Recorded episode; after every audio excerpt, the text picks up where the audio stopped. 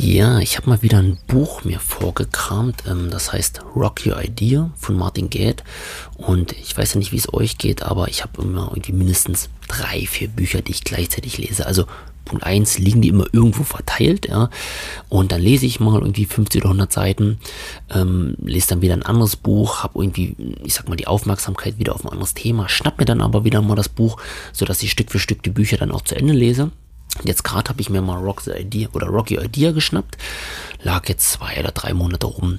Und grundlegend geht es darum, ähm, dass, sag ich mal, die, ja, die Qualität der Fragen eigentlich die Qualität der Antworten bestimmt. Also ähm, hier ist so ein, so ein Fragen-Framework aufgezeichnet, mit dem man gute, intelligente Fragen stellen kann. Mm, das persönlich finde ich irgendwie nicht so cool. Also ich konnte jetzt da, da nicht so viel mitnehmen an der Stelle. Dennoch ist das Buch ja absolut zu empfehlen, weil in sich sehr, sehr spannende Impulse und Gedanken aufgezeigt werden. Also zum einen natürlich, ähm, wie ich gerade sagte, die, die Qualität der Fragen ähm, bestimmt eine Qualität der Antworten oder die Qualität der Ideen, die man dahinter entwickelt. Und zwar geht es hier auch ähm, mal beispielhaft um ja, Schule, Studium und Lehre. Und nur anhand von Fragen, die man hier gestellt bekommt, ähm, kann man naja, sehr, sehr spannende ähm, Thesen aufstellen oder Ideen entwickeln. Und da will ich mal ganz kurz zitieren. Was wäre, wenn Studierende statt ihres Studienfaches zuerst eine Mission wählen würden?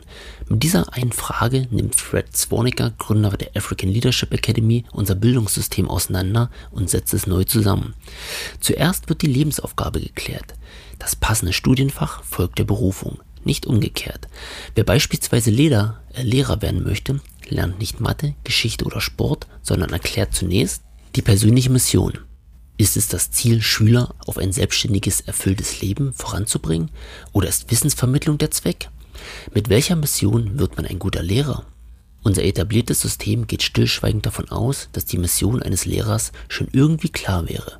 Ist das aber so? Bringen Studierende die Bildungsmission einfach mit?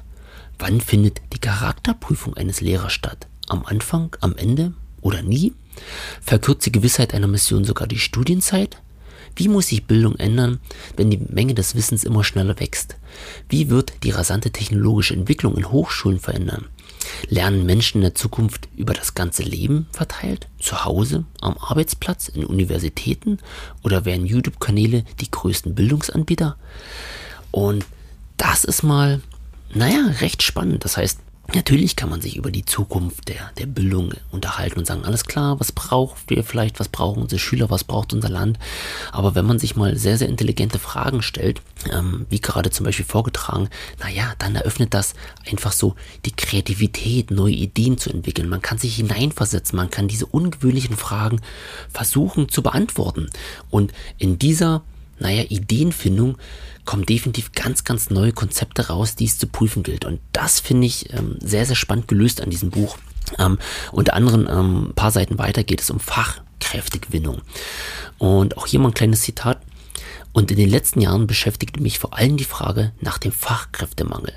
Über Fachkräftemangel wurde lauthals geklagt. Jahrelang war ich auch ein Verfechter des Mangels. Meine Kollegen und ich führen tausende Gespräche mit Personalverantwortlichen. Unsere Angebote zur Fachkräftegewinnung stießen auf Interesse. Doch kaum waren die Gesprächspartner wieder im Büro, machten alle so weiter wie zuvor. Ich wurde skeptisch. Warum änderte niemand etwas? Warum wird Neues nicht ausprobiert?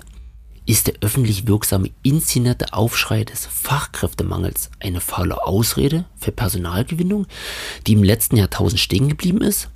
Auf langweilige Werbung reagiert niemand. Das gilt für Kunden und für Fachkräfte.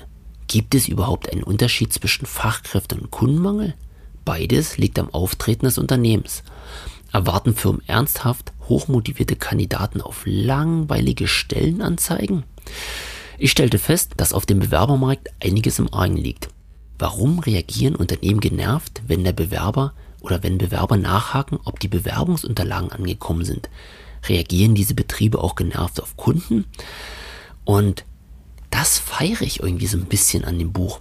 Das heißt, wenn man wirklich mal zwischen den Zeilen fragt und sich vielleicht auch unangenehme Fragen stellt, ähm, die vielleicht sonst niemand so richtig stellt, dann öffnet das definitiv den, den Denkraum für ungewöhnliche Antworten, für ungewöhnliche Lösungswege. Und das ist, sag ich mal, wirklich, wirklich gut gelöst in dem Buch. Das heißt in dem Sinne eigentlich eine Leseempfehlung. Rock Your Idea. Ich kann es gern verlinken. Und schon anhand dieser, dieser zwei Beispiele, die ich gerade äh, zitierend vorgetragen habe, merkt man eigentlich, was eigentlich hinter spannenden und intelligenten Fragen steckt. Und äh, hier kann ich, sag ich mal, dieses Sprichwort definitiv unterschreiben, dass die Qualität der Fragen definitiv die Qualität der Antworten, der Ideen und der möglichen Lösungsansätze bringt. In dem Sinne, digitale Grüße, euer Micha.